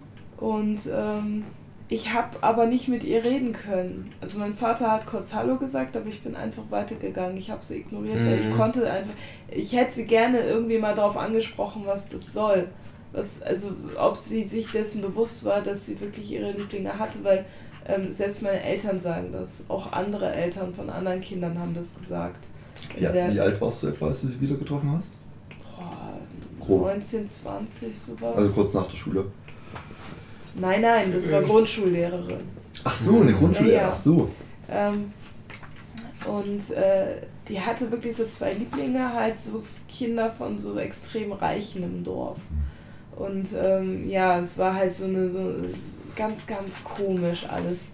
Und ähm, klar, mein Vater ist doch relativ höflich, Hallo sagen ist halt immer, aber ich hätte sie gerne darauf angesprochen und mhm. auch mal so gefragt, was das soll und ob sie sich dessen bewusst ist, was sie da überhaupt getan hat. Weil die Frau war auch sehr, ähm, nicht herrisch, aber sehr, sehr strikt und äh, ja. Autoritär. Ich, ja, genau. Und ich habe die auch als Kind schon nicht gemocht, die Lehrerin. Und ähm, was sowas halt ausmacht, ist auch schon krass, finde ich. Also genau wie bei euch mit, mit den Noten so, das sind so kleinere Sachen einfach nur, aber die merkt man auch ja. im Nachhinein noch mhm. und im, im ganzen Leben ja eigentlich noch. So. Aber was, was war denn da vorgefallen in der Grundschule? Also was, was hätte denn die Lehrerin da sehen können, sag ich mal? Ach, so Sachen wie Ausgrenzung einfach. Es sind so, so, so diese kleinen Sachen, so Ausgrenzung, ähm, sich über andere lustig machen. Mhm. Ähm, ich meine, ich war damals in der Grundschule, fing es dann bei mir, oder im Kindergarten sogar schon mit Sailor Moon und so mit den ganzen Mangas an. Und ähm, war ich halt sehr, sehr, also ich mochte das gerne und habe das gerne geguckt und so. Es war denen halt allen sehr suspekt. Ich glaube, das auch der Mitschülern oder was? Was? Der Mitschülern auch? Genau. Okay. Und es war halt irgendwie so, so, ach ja, die mag ja komisches Zeug, so denke ich mal so im Nachhinein. Dass, dass es deshalb war, dass sie mich da gemieden haben oder ähm, dass da irgendwie was blöd lief und dann hatte die eine, die Strippenzieherin da, sage ich mal, die, die auch den dickeren Jungen da mal so verarscht hat oder gemobbt hat, ähm, wovon ich vorhin erzählt hatte, die hatte auch was gegen mich. Und dann, keine Ahnung warum, aber irgendwas war dann und äh, dann fing das plötzlich an, dass dann alle mitgezogen sind und ja, dann ging es halt so weit, dass ich dann wirklich weinend nach Hause gegangen bin und gesagt habe, ich möchte nicht mehr. In der Grundschule halt schon. Mhm. Und äh, es ist halt schon hart, aber im Nachhinein sage ich ja gut, irgendwie. Hätte man reagieren müssen, auf jeden Fall. Man hätte reagieren müssen und meine Eltern haben auch das Gespräch versucht zu suchen mit meiner Klassenlehrerin damals, aber hat halt nicht wirklich geholfen. Und äh, was mir halt geholfen hat, ist halt, dass auch andere Lehrer das halt schon irgendwie noch mitbekommen haben und dass das dann nur schon ging und ich halt schon meine so zwei, drei Freundinnen hatte ähm, mit denen ich dann noch später auf die andere Schule gewechselt bin, die nicht in dem Landkreis äh, war. Ähm, und da war das wie bei dir auch nochmal komplett neu. Mhm. So, also ich kannte zwar so zwei, drei mhm. Leute mhm. ähm, und das war auch okay, weil wir alle in eine Klasse gekommen sind. Ähm, und das, wir haben uns dann halt alle zusammen kennengelernt. So. Ähm, und dann ging das, dann ging es halt so mit Pubertät und keine Ahnung was los, aber das, ja, das hat sich dann total geregelt, aber so, das, das hängt einem sehr viel, sehr hinterher, sehr ja. nach sowas. Und wenn es nur so kleine Sachen sind. Ja, dir wird ja auch was weggenommen. Also genau. du hast ja, ich, ich setze mal anders an. Ich habe immer das Gefühl, wenn jetzt Erwachsene so in unserer Generation, in meiner Generation, weil ich bin ja dann nochmal fünf Generationen über eine Malina, äh, über Kinder reden, dann wird ja immer so wie von den unschuldigen kleinen Engeln geredet. Und ich weiß ja, wie es war. Und das sind keine unschuldigen Engel. Das haben wir, habe ich ja am Anfang auch schon mal ausgeführt. Das hast du jetzt ja auch nochmal ausgeführt. Das ist eine unglaubliche Hackordnung. Ja. Und die Erwachsenen, die wollen das oft einfach nicht sehen. Also es ist natürlich jetzt unverantwortlich, das dann zu ignorieren, wenn man es merkt. Ich würde aber jetzt auch nicht jeden Erwachsenen in einen Generalverdacht stellen, der da irgendeine Aufsichtspflicht hat, dass er da was bewusst ignoriert oder was. Also es ist halt schwierig. Ähm, aber ich sehe das halt dann teilweise auch jetzt bei meinen Nichten oder habe es vor ein paar Jahren gesehen, wo die in dem entsprechenden Alter waren. Das ist teilweise unglaublich heftig, wie die miteinander umgehen. Und von wegen äh, Freundschaft und Teamkameradschaft und so weiter, was ja halt auch in irgendwelchen Anime dann propagiert wird, überhaupt nicht. Ich habe es auch in dieser Sportfolge ja erzählt, so das Thema Fußballspielen und guckst dann so ein Haikyuu-Anime und alles sind total cool miteinander. Nee, es ist ganz furchtbar. Und gerade so Thema äh, Sportverein und so weiter, da war viel krasser dann noch dieses Mobbing-Thema, was ich vorhin auch angedeutet habe. Da hatten wir dann eigentlich nur noch Mittelschüler mit drin. Was innerhalb, innerhalb einer Mannschaft trotzdem? Innerhalb einer Mannschaft auch, ja. Okay. Äh, und das ist echt heftige Hackordnung. Und ich glaube halt einfach, dass ganz viele Erwachsene das nicht sehen wollen, dass sie das nicht wahrhaben wollen, wie krass bös Kinder sind, beziehungsweise die tun das so ab als, ja, lass die doch machen und so weiter, weil die einfach nicht reflektieren können, was das in einem kleinen Kind anstellen kann, was noch nicht das Werkzeug hat, damit umzugehen.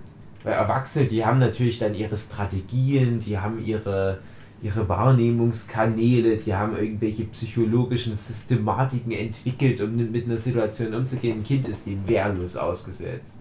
Das wird halt irgendwie fertig gemacht das hat so ein unwirsches Gefühl, dass das gerade unfair ist, kann es aber nicht irgendwie verbalisieren oder weiß nicht, wohin es gehen soll oder schämt sich dafür. Und es geht daran halt kaputt. Und die Erwachsenen denken nur, ach, lass die Kinder doch spielen. Das merke ich halt. Das ist ja nur harmloses, oft, harmlose ja. Leckereien oder sowas, ne? Ja, aber wo du gerade, sorry, dass ich dich. Nee, nee, ich war im Prinzip auch okay. damit äh, Wo du gerade das Wort unfair nennst, da fällt mir nämlich auf, weil ähm, mir wird oft gesagt, gerade auch von meinen Eltern, dass ich einen sehr, sehr stark ausgeprägten Gerechtigkeitssinn habe. Das ist bei meinen Brüdern zum Beispiel überhaupt nicht so. Also ich habe zwei ältere Brüder und ähm, die, ja, bei denen ist es wirklich nicht so krass wie bei mir, weil ich bin sehr auf Gerechtigkeit und Verteilung und so bedacht. Aber eben nicht bewusst. Bei mir ist es halt einfach so. Und das ist für dich eine, glaube, eine natürliche ist, Sache quasi. Genau, mittlerweile glaube ich, dass das wirklich ähm, auch damit zu tun hat, dass sich sowas daraus entwickelt hat, dass ich das nicht haben kann, dass da Leute schlecht behandelt werden oder nicht das Gleiche kriegen wie andere. Oder ähm, halt, wenn jemand zum Beispiel mehr Arbeit in eine Sache steckt, dass der dann auch mehr daran verdient oder sowas, finde ich. Also, das einfach diese gleiche Verteilung, das ist mir immer persönlich sehr wichtig. Ähm, und ich glaube, das hat sich daraus entwickelt, weil in der Familie ist es sonst nirgends so. Das heißt, deine, deine Brüder hatten auch sonst in der, in der Schulzeit nee, nicht die Probleme, nee. die du erfahren hast im Sinne von Ausgrenzung? Nee, also bei meinem Mittleren weiß ich es nicht genau, aber ich glaube nicht, zumindest nicht so in der Grundschule. Bei meinem Ältesten, der der labert eh jeden in, in Grund und Boden, der ist so ungefähr wie Dave. Und äh, ja, das Problem war da nicht, soweit ich darüber informiert bin. Aber ja, äh, bei denen ist es wirklich nicht so. Hm. Also klar, Gerechtigkeitssinn hat jeder irgendwo, Natürlich, aber, aber nicht so ausgeprägt. Dass, dass die Erfahrungen aus der Kindheit bzw. Jugend da massiv reinspielen genau. in die soziale Entwicklung. Genau. Und ich glaube halt auch, dass aus solchen, wenn, wenn jetzt so ein gemobbter, ähm, ich glaube, aus solchen Situationen ziehen die auch sehr viele Charakterzüge nach sich. Ich merke, also ich sehe das ganz oft, wenn ich neue Leute kennenlerne und ich da so langsam so rein, rein fühle, sag ich mal, wie sind die Leute charakterlich, dass ich das halt sehr schnell irgendwie so, also mich wundert es bei manchen Leuten dann nicht, wenn die sagen, ja, ich wurde früher auch mal gemobbt.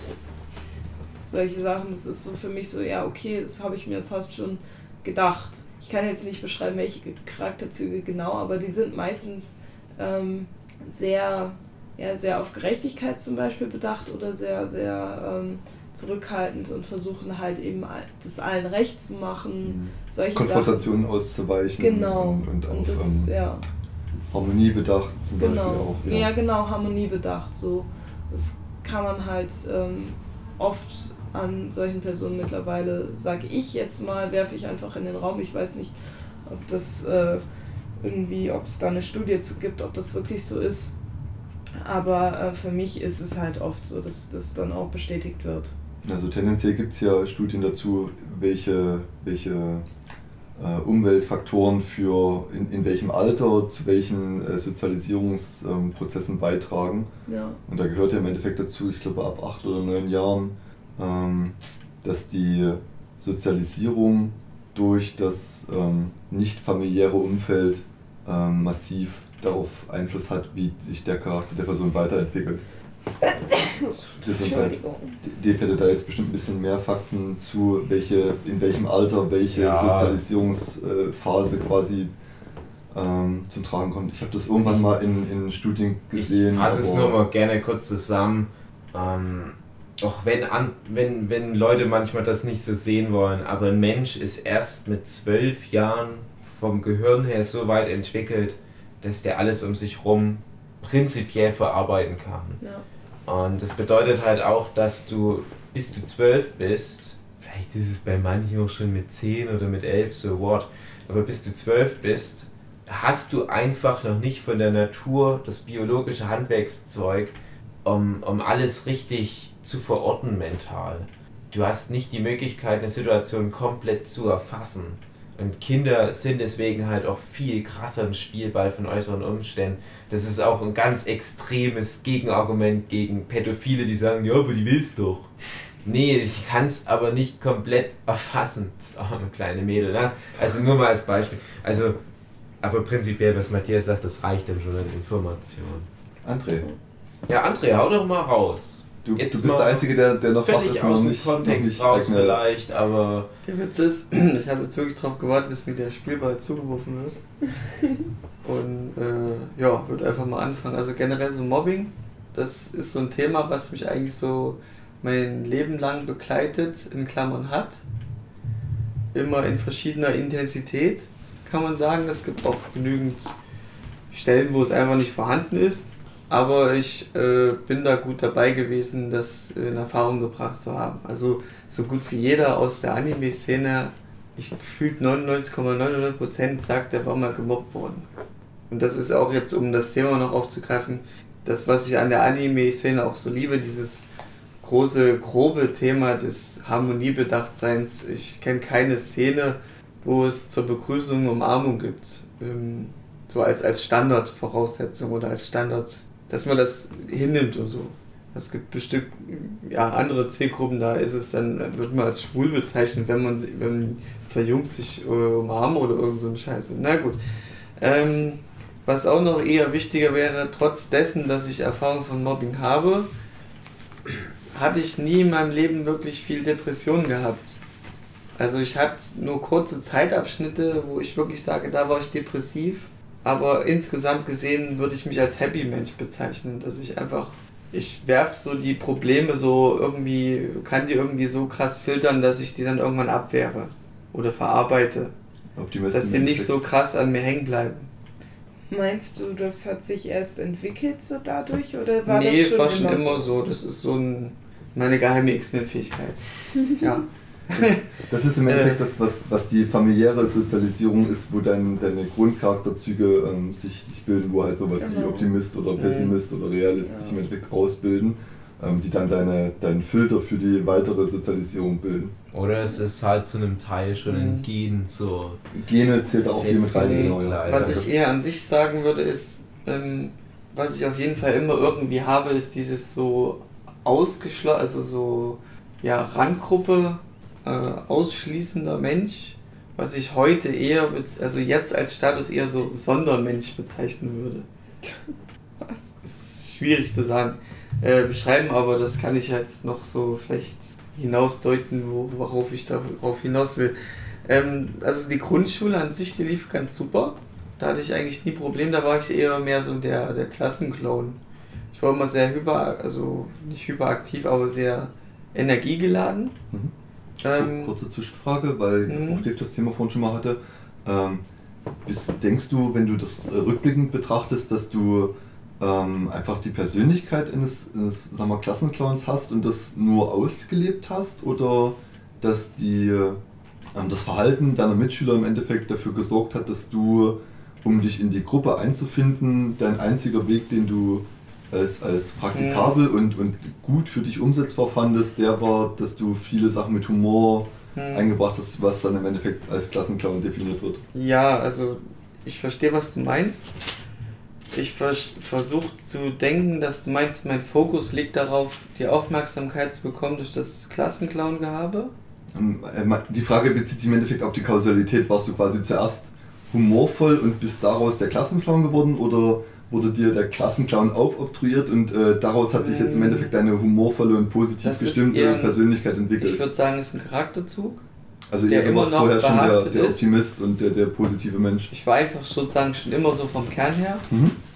Ähm, und die anderen Leute haben das mitbekommen und das im Endeffekt verstärkt dann nur noch. Ja, mitunter. Also die, die Sache war auch die, die Lehrerin hat mich dann so ab der vierten Klasse oder so an, an einen Einzeltisch ganz hinten versetzt weil ich dann wahrscheinlich nur noch genervt habe. Ich weiß nicht mehr die genauen Gründe. Das ist wie gesagt erste bis vierte Klasse, da kann man sich noch schwer dran erinnern.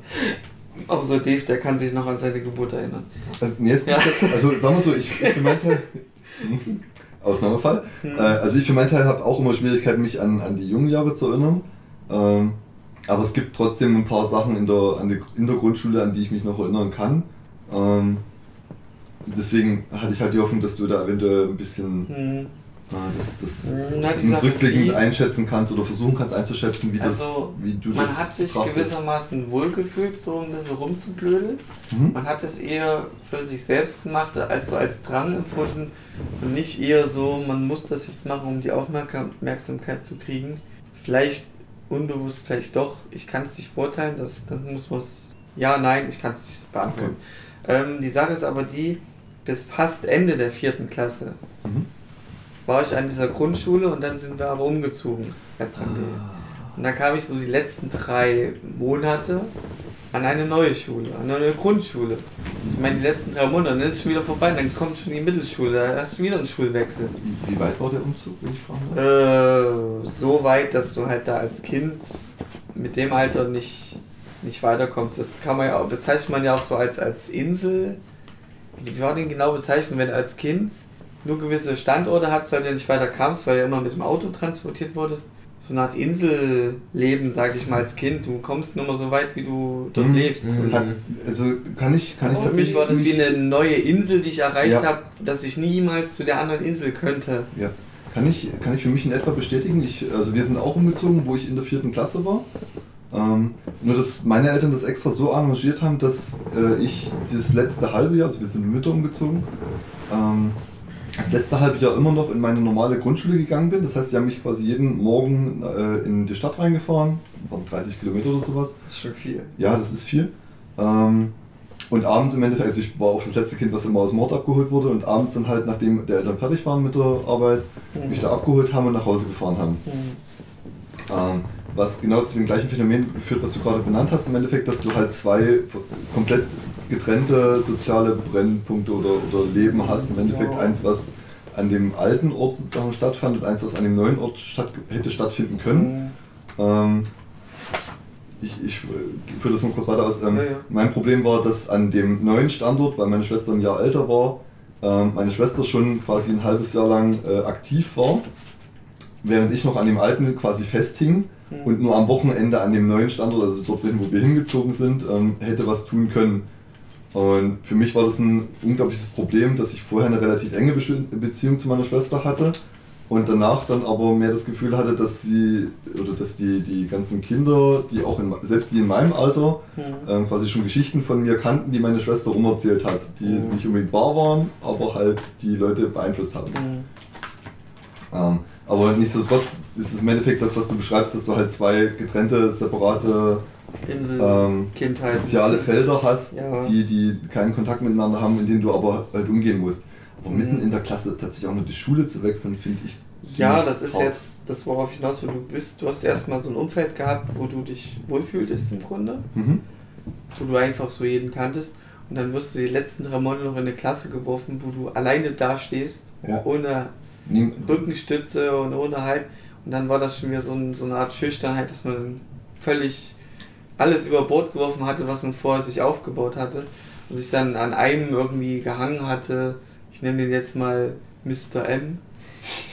Also ein, ein Freund, der auch ein, umgezogen ist oder was? Also nee, einer, den ich dort in der, dieser Klasse dann noch so behalten habe, sage ich mal.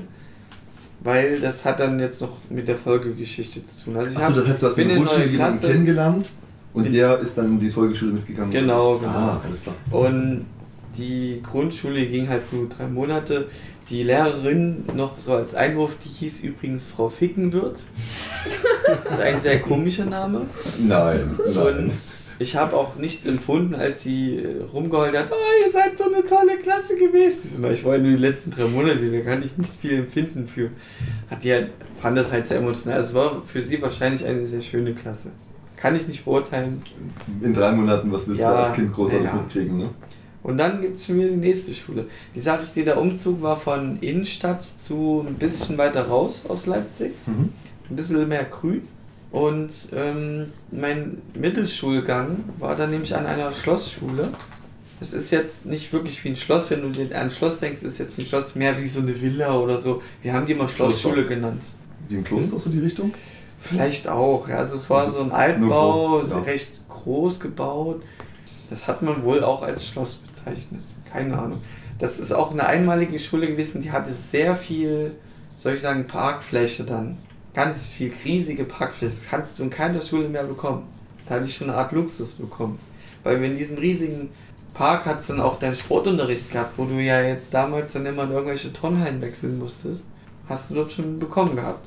Okay. Und in dieser äh, Schlossschule hast du dann eben Mr. M wieder dabei gehabt. Dann habe ich mich dann halt dran gegangen, weil dann kannte ich schon mal einen, dann hatte ich schon mal eine Grundbasis. Mhm. Und die anderen, die kannten sich ja auch nicht so untereinander. Also es ist alles noch so ein bisschen chaotisch, sag ich mal, vom Klassenbilden her. Achso, das heißt, äh, du, also du warst quasi nicht der Einzige, der die anderen nicht kannte. Nee, das ist jetzt die fünfte Klasse. Mhm. Das ist ja die Mittelschule. Und das ist ja eine neue Klasse einfach. Ja, aber da man kennt sich also ja niemand. Ich weiß nicht, wie das ist halt das Problem, im Unterschied zwischen Stadt und Dorf. Bei uns im Dorf war das so, dass die ähm, Klassen, die sich dann in der fünften gebildet haben, mhm. relativ gleichförmig aus den Klassen der umliegenden Dörfer zusammengesetzt haben. Das heißt, viele ja. von den Kindern in, der, in, in meiner fünften Klasse zum Beispiel, die kannten mhm. sich halt einfach mhm. schon, weil die halt vorher schon in der Grundschule zusammen ja. waren. Und wenn du dann dort als, neu, als einzelner Neuer reinkommst, hast du echt ein mhm. Problem. Wenn aber die komplette Klasse schon zusammengewürfelt ist, ist das, denke ich, zumindest rein, rein von den theoretischen Voraussetzungen her, ein bisschen angenehmer, weil die sich alle neu sagen, kennenlernen müssen. Ob von der Grundschulklasse, diese dreimonatige, ob da noch neue eingeflossen waren in jetzt meine neue Klasse. Weil es gab ja noch A- und B-Klassen. Ähm, aber die Sache ist die, die, drei Monate Grundschule, die war wirklich direkt die Straße runter, da bin ich schon drin. Das ist eine Minute gewesen. Okay. Ich war direkt an der Schule, habe ich im Grunde gewohnt. Und die andere Schlossschule, da habe ich dann Fahrrad bekommen, bin ich immer rausgeradelt, so 10 Minuten mit einem Fahrrad. Das war in meinem Leben auch die Phase, wo ich ganz viel Fahrrad gefahren bin. Jetzt fahre ich ganz viel Auto. und äh, da war dann halt dieser eine Mr. M dabei. Und an den hatte ich mich halt geschlossen und keine Ahnung, ob von dieser einen Klasse da noch ein paar dabei waren. Aber ich musste keine Öffis nehmen, um da hinzukommen man könnte es laufen, aber ich bin halt Fahrrad gefahren. Und die, die Kinder aus deiner fünften Klasse, beziehungsweise, ja doch, fünfte Klasse ist dann ja hauptsächlich ja. relevant, äh, kamen die aus deiner Nachbarschaft, beziehungsweise im weitesten Sinne Nachbarschaft? Ich bin da frisch eingezogen gewesen, da hat es dann noch kaum Kinder, also da wo ich jetzt eingezogen war, waren kaum dass Kinder. du die kennst, sondern im Sinne von, wo die, wo die Gruppe herkam. Also sprich, hättest du die Möglichkeit gehabt, mit den Kindern, mit denen du dann zusammen in der Klasse warst, dich nach der Schule auch mal in einem sinnvollen Rahmen zu treffen, mhm. Ohne dass du jetzt hier durch die halbe Stadt fahren Ja, musstest. das war halt nur im Grunde der Mr. M, okay. an man sich gehaftet hatte. Mhm. Äh, an niemand sonst eigentlich. Also ich war immer so ein genügsamer Mensch, was so Freunde anging. Man kann, wenn man jetzt vergleicht, mich damals von der Schulzeit mit heute, ich bin ein völlig anderer Mensch. Ähm, einfach so das Gegenteilige im Grunde auch. Ich bin viel offener zu Menschen, wo ich früher super schüchtern war und nicht das Maul aufgekriegt habe und mhm. jetzt einfach direkt aus dem Nichts da jetzt irgendwas rumlabere. Völlig anderer Mensch. Mhm. Ähm, ja, jedenfalls, um jetzt um das, auf das Mobbing-Thema hier zu kommen. Mhm. Ich werde jetzt in meine, meine Schulzeit erzählen. Äh, der Mr. M, mit dem hatte ich ganz viel irgendwas dann gemacht, habe mich halt mit der Freizeit was äh, getroffen, aber ich hatte immer so das Gefühl, irgendwas stimmt mit dem nicht oder irgendwas stört mich an ihm. Das ist eine unbewusste Sache ich konnte es bis heute nicht wirklich klären. Oder vielleicht ich, hat sich das dann gezeigt, weil es danach eben dann so dumm war.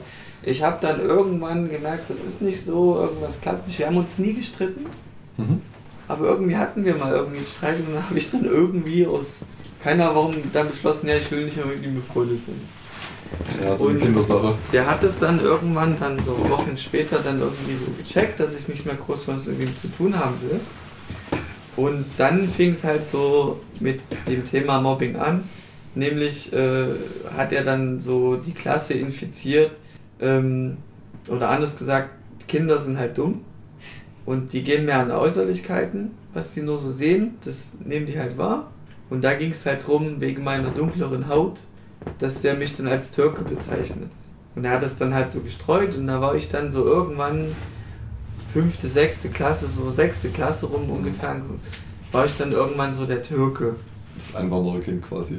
Weiß auch immer, weil ich also halt dunklere Haut Rein vom, vom, vom, äh, vom, vom emotionalen Standort her. Keine Ahnung, es ist so schon eine rassistische, auf jeden Fall rassistisch. Mhm. Okay. Äh, wenn man so bedenkt, ich bin von der DNA her ein Südfranzose, die sind halt auch so gebräunt, mhm. aber es ist halt eine ganz andere Kultur. Ja. Ja, schon. Aber das wusste ich bis zum Zeitpunkt noch nicht. Ich habe sehr spät erfahren, dass es Südfranzösisch ist. Mhm. Aber im Verlaufe war das dann wirklich immer, ich bin halt der, der Türke und es hat sich dann noch gewandelt mit, dass ich dann Döner als Döner bezeichnet wurde oder als Dürüm.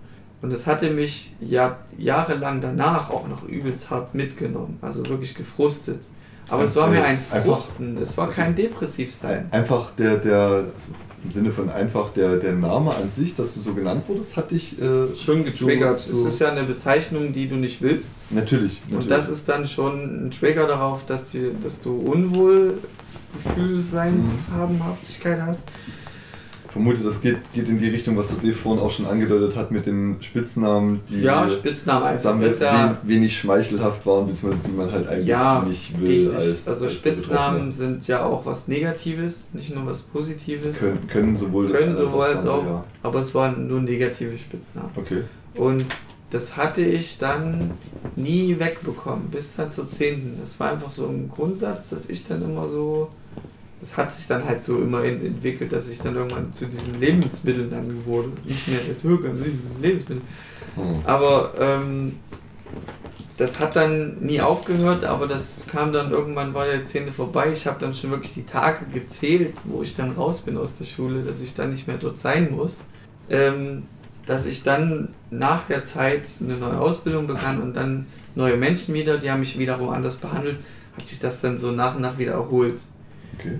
Ich hatte, mein Problem war aber auch generell der Umgang mit dem Thema Mobbing. Mhm. Ich habe immer viel gelacht darüber. Das, was du vorhin schon meintest, der, die, und das ist vielleicht bis, mein direkt, positiv eingestellte Mentalität. Ja, nee, das ist vielleicht auch die Methode, um direkt damit klarzukommen, um das zu verarbeiten, dass man es mhm. nicht sacken lässt irgendwie groß. Auch wenn es dann schon gewissermaßen gesagt hat, aber aus heutiger Sicht würde ich sagen, das habe ich schon längst verarbeitet.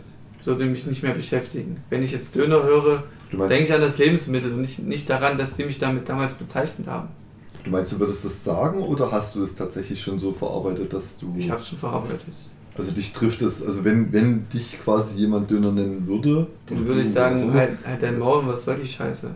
Also ich würde es direkt also ansprechen. Ich, ja. ich würde nicht mehr drüber lachen. Weil die, okay. die Sache war, man hat eine Methode gesucht, damit klarzukommen. Mhm. Eine Art Verzweiflung war das und hat mal drüber gelacht. Und das Problem aus, wenn man jetzt das so sieht, wenn ja jemand lacht, oh, dann habe ich ja was Witziges erzählt, ah. dann kann ich ja weitermachen.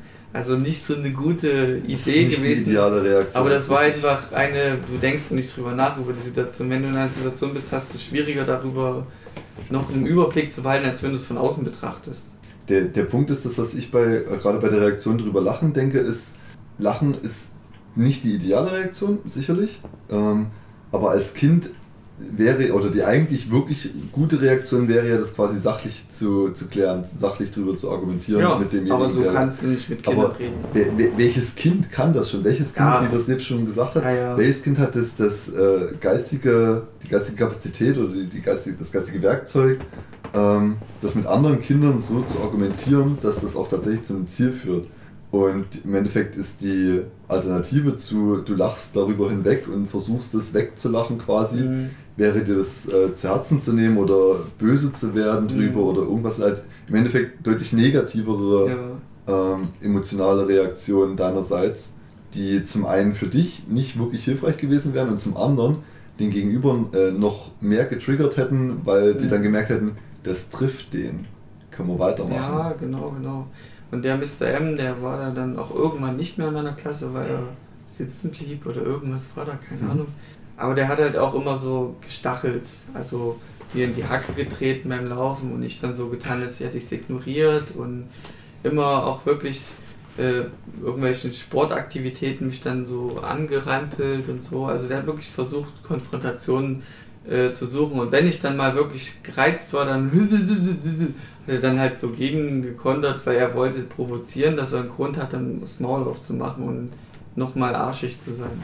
Gab es zwischen euch mal körperliche Auseinandersetzungen? Eine Prügelei, weiß ich nicht mehr, aber es gab mal, wahrscheinlich hatte ich, ich hatte auch mal ein paar Momente, wo ich dann einfach verzweifelt war und dann noch um mich schlug. Das gab es okay. auch. Ja. Aber ich hatte dann auch ähm, einen Freund getroffen, der hieß Robert. Mhm. Der war auch dann mein äh, bester Freund zu der Schulzeit geworden. Mhm. Wir hatten uns super gut verstanden. Wir waren dann so ein, wie Busenfreunde, wurde ich damals von der Lebens-, von der Essenstante, die halt die Mittagsgerichte verteilt hat, bezeichnet. Na, wo ist denn ein Busenfreund, weil man nicht da war. Ähm, er war halt mein Freund. Interessant, dass die Frau von der Essensausgabe das scheinbar eher mitgekriegt hat als, als Klassenlehrer, wie, wie wir das vorhin ja schon mal als Thema hatten, dass ja. offensichtlich bei euch auch die Sensibilität bei den Klassenlehrern nicht so ja, die war, war um, das, um das mitzukriegen. Jo, die war gut drauf und mit diesem Roman habe ich mich super gut verstanden, bis, bis er dann irgendwann mal sitzen blieb oder irgendwas war dann, dass ich den dann nicht mehr hatte. Die Sache ist die, die letzten zwei Jahre ist dann die Schule geschlossen worden und da musste ich dann 15 Minuten mit der Straßenbahn, mit dem Öffis dann mhm. zu der neuen Schule und die ist dann halt wieder ein bisschen mehr in der Innenstadt oder mit ein bisschen mehr in der Stadt, nicht Innenstadt. Und da musste ich es auch wieder umgewöhnen. Ich meine, die Klasse blieb bestehen soweit, aber das waren dann neue Umstände, neue, klein, viel, viel kleinerer mhm. Pausenhof. Also wirklich so ein, ein Zwanzigstel von dem, was du vorher hattest hast du auf einmal das Pausenhof. Völlig, und da so viele Menschen als, als Masse zusammengepresst und äh. Das kann man die Möglichkeit, dem zu entkommen, wie es ja, wie das aber früher das von dem, von eher nicht so richtig, weil die letzten zwei Jahre waren dann nochmal richtig schlimm mit dem Mobbing, weil man das dann mehr mitbekam, weil ich mich dann an Freunde geheftet habe, die, nicht, die mir nicht gut taten. Okay. Die haben, ja, man hat eine Art Gruppe entwickelt, mhm. aber die haben einen dann selber auch schon eher selig fertig gemacht dann mit dich als niedrigere Menschen angesehen, egal was du gesagt hast. Und man hat dann selber gemerkt, man wurde dann immer so ein bisschen wortkarg, weil alles, was man sagte, war eh nur dumm oder scheiße. War, war damals für dich die, äh, die, die Option, die Schule zu wechseln zum Beispiel, eine, eine Option, über die du selber nee, nachgedacht hast oder über die du mit deinen Eltern gesprochen dafür hatte ich gar nicht. Die Idee, das so zu sehen, hatte ich nicht. Okay. Du hast einfach du, du hast mit der Situation gelebt mhm. und wolltest damit zurechtkommen und hast es halt ausgesessen im Grunde. Hast du überhaupt Wie eine Art Gefangenschaft und irgendwann wirst du aus dem Knast entlassen. Hast du überhaupt mal mit jemandem darüber gesprochen? Also mit deinen Eltern, Geschwistern oder Lehrern? Ähm, also es gab Phasen, da hatte ich dann, da hat es mich dann doch umgehauen, da hatte ich dann, kam ich weinend nach Hause und dann hat meine Mutter dann ein bisschen Terror gemacht bei der Lehrerin und die Lehrerin hat dann mal auf den Tisch geknallt. Das war dann noch irgendwann dann so halbwegs geklärt worden, aber es hat sich nie erholt dadurch. Aber das heißt im Endeffekt, dass die, die sag mal, erwachsenen Personen, die theoretisch hätten was merken können oder was hätten tun können. Die haben ja dann was unternommen, weil ich es ja dann mitgeteilt habe. Ich habe es ja. auch so teilweise mit mir reingefressen. Aber es hat, ich habe es dann, äh, es wurde mal auf den Tisch geknallt, aber dann wurde mal wieder, habe ich es dann wieder so ein bisschen in mich hineingefressen. Also das Thema wurde quasi schneller vom Tisch gekehrt, als es tatsächlich behoben war. Ja, es hat nie auf Dauer geholfen. Okay. Gucken kannst. Naja, Schule ist vorbei. Thema Mobbing war eigentlich dann seitdem passé. Okay. Ähm, und irgendwann äh, fing das dann in meinem Freundeskreis an, äh, wieder eine neue Identität für mich zu entwickeln, nämlich dass ich dann der Inder wurde.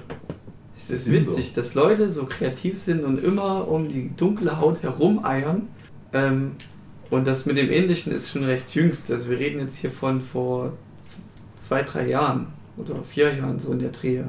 Hat sich das so schleichend entwickelt und ich so, mhm. nee, jetzt fängt das schon wieder an. Jetzt fängt das schon wieder an mit irgendeiner Hautfarbendefinition. Das ist halt eine relativ einfache und offensichtliche Sache. Das ja, ist das Problem dabei. Und ich habe eine Freundin, also hier die Wani, die liebt Bollywood.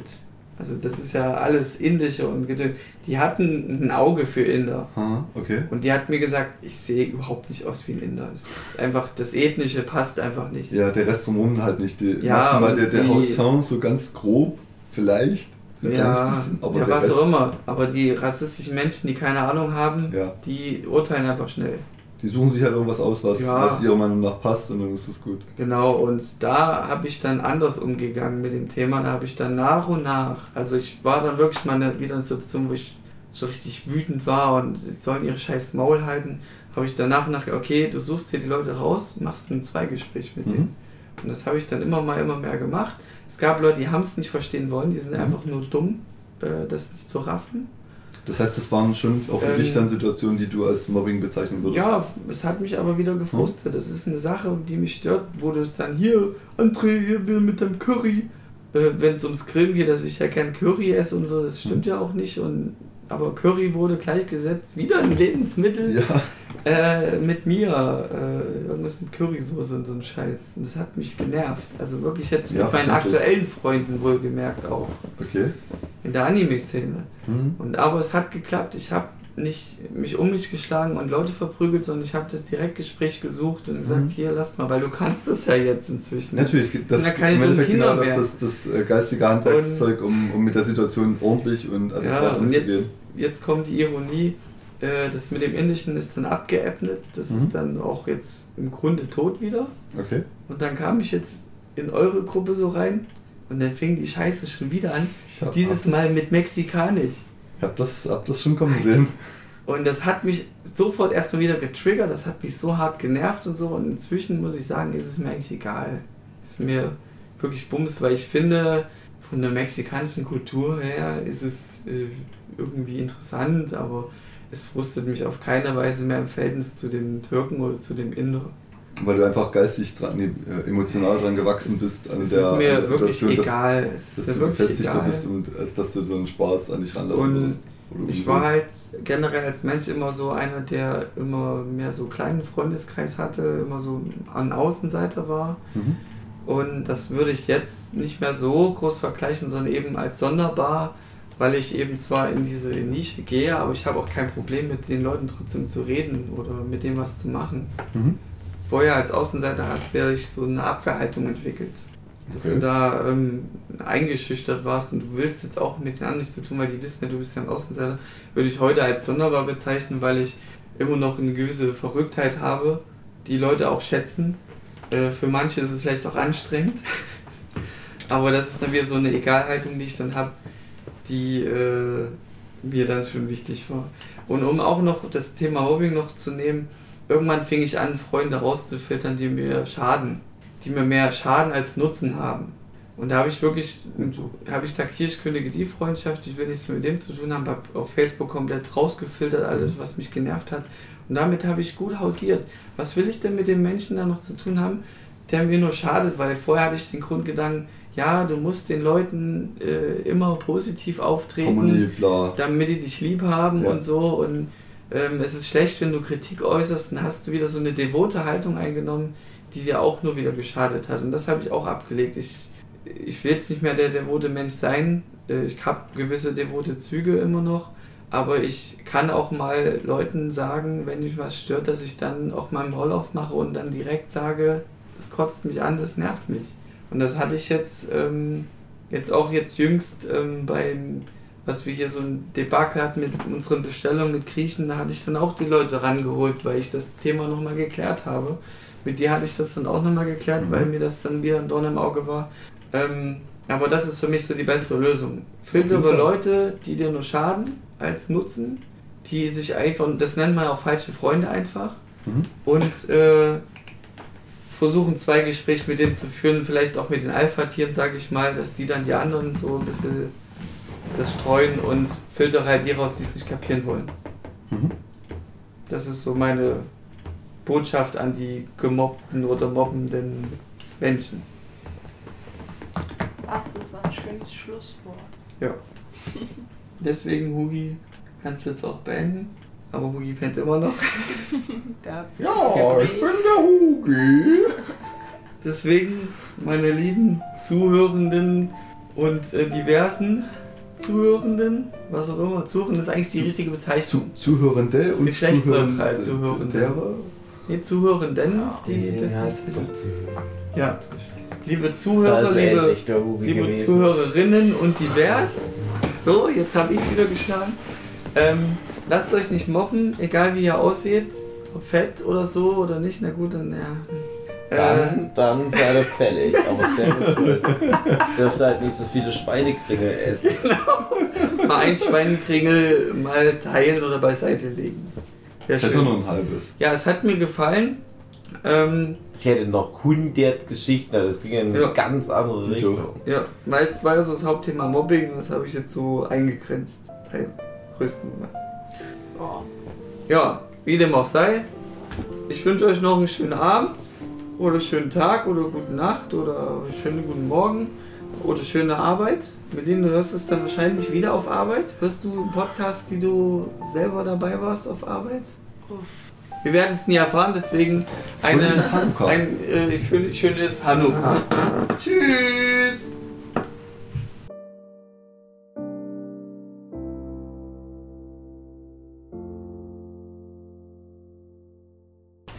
Die Kekse sind wieder da! Ja. Also anderes Kekse. Ja.